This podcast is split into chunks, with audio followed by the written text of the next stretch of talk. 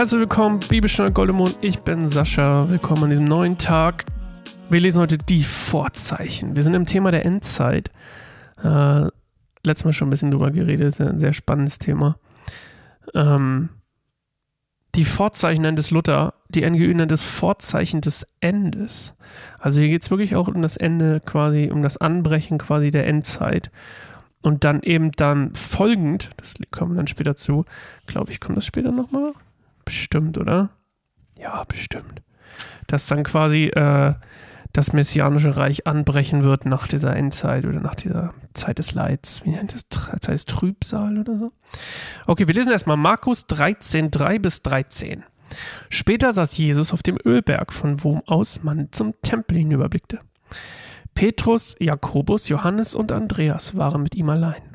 Da baten sie ihn, sag uns doch, wann wird das geschehen und an welchem Zeichen werden wir erkennen können, dass diese Erfüllung all dieser Dinge bevorsteht. Gebt acht, dass euch niemand irreführt, antwortete Jesus. Viele werden unter meinem Namen auftreten, sie werden von sich sagen, ich bin es, und sie werden viele irreführen. Und wenn ihr von Kriegen hört und wenn Kriegsgefahr droht, dann erschreckt nicht. Es muss so kommen, aber das Ende ist es noch nicht. Ein Volk wird sich gegen das andere erheben und ein Reich gegen das andere.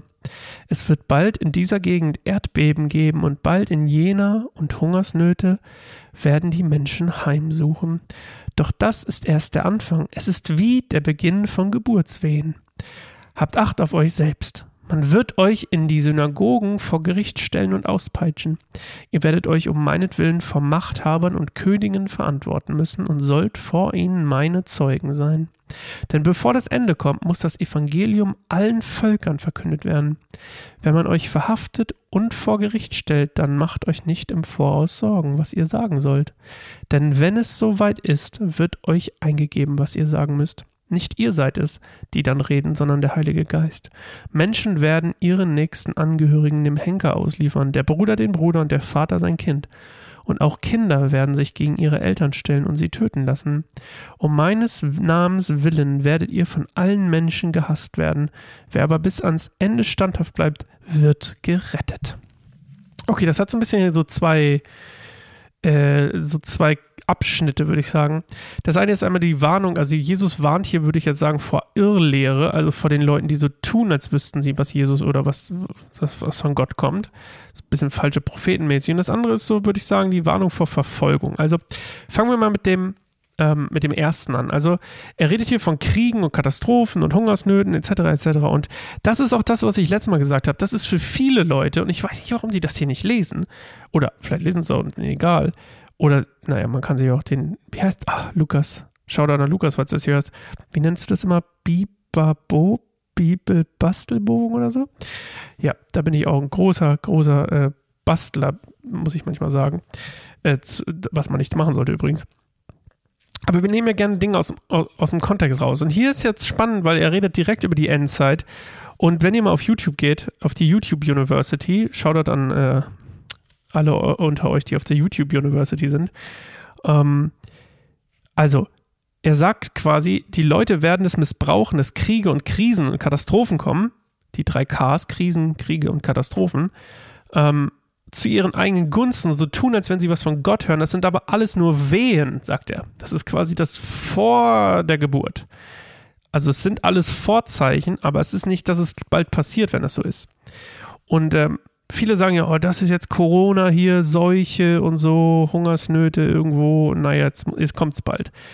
Ähm, zumindest das, was ich auch oft bei meiner Recherche über Endzeit-Sachen äh, gefunden habe auf YouTube, dass viele halt einfach sagen so, na, es ist jetzt wirklich 5 vor 12. Nee, es ist eigentlich schon 1 vor 12. Und ich glaube, dass auch viele das für sich nutzen. Also es ist schon ziemlich interessant, dass das hier sehr zutrifft, was Jesus sagt. Ich meine, Bibel ist immer noch sehr aktuell. Hm, spannend.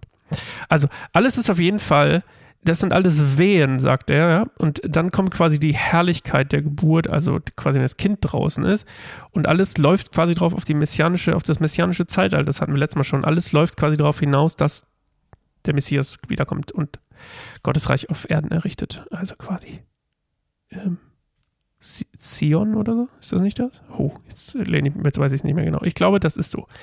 Ähm, so, das ist das eine.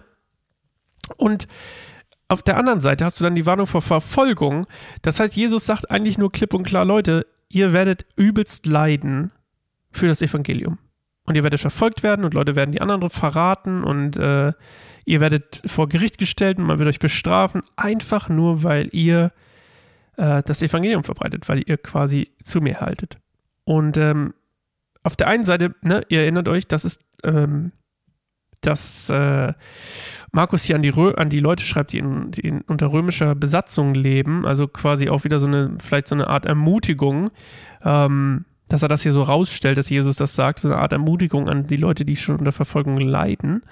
Und dann gleichzeitig aber auch für uns oder überhaupt, ne, dass es nicht einfach ist, das Evangelium zu verbreiten und dass es eben, weil machen wir uns nichts vor, viele, uns, viele von uns neigen unter der ähm, blöden Angewohnheit, und äh, schließe ich mich gerne mit ein, dass es oft, wenn es unbequem wird oder wir ein bisschen Gegenwind spüren, wenn wir probieren zu evangelisieren, dann ähm, sind wir schnell weg. Oh, oh, der will das gar nicht hören. Oh, oh, oh, die wollen das hier nicht. Oh, okay. Und das ist auf der einen Seite auch gar nicht falsch, weil zum Beispiel in der einen Stelle, ihr erinnert euch, da mit den Schweinen, da sagen die, oh, verzieh dich Jesus und Jesus sagt, na gut, dann verzieh ich mich halt. Also, ne, auf der einen Seite, dass Leuten auch die, die Freiheit haben, das nicht hören zu wollen, klar, aber dann auch nicht irgendwie, wenn es mal hart wird, gleich weg und so. Das will Jesus hier, glaube ich, auch so ein bisschen sagen. Hey Leute, ihr werdet leiden, ne, wenn ihr mir die Treue haltet. So, das sind die beiden Sachen hier. Äh, wir sehen uns morgen wieder. Nächste Folge. Ciao, Ikowski. Ciao.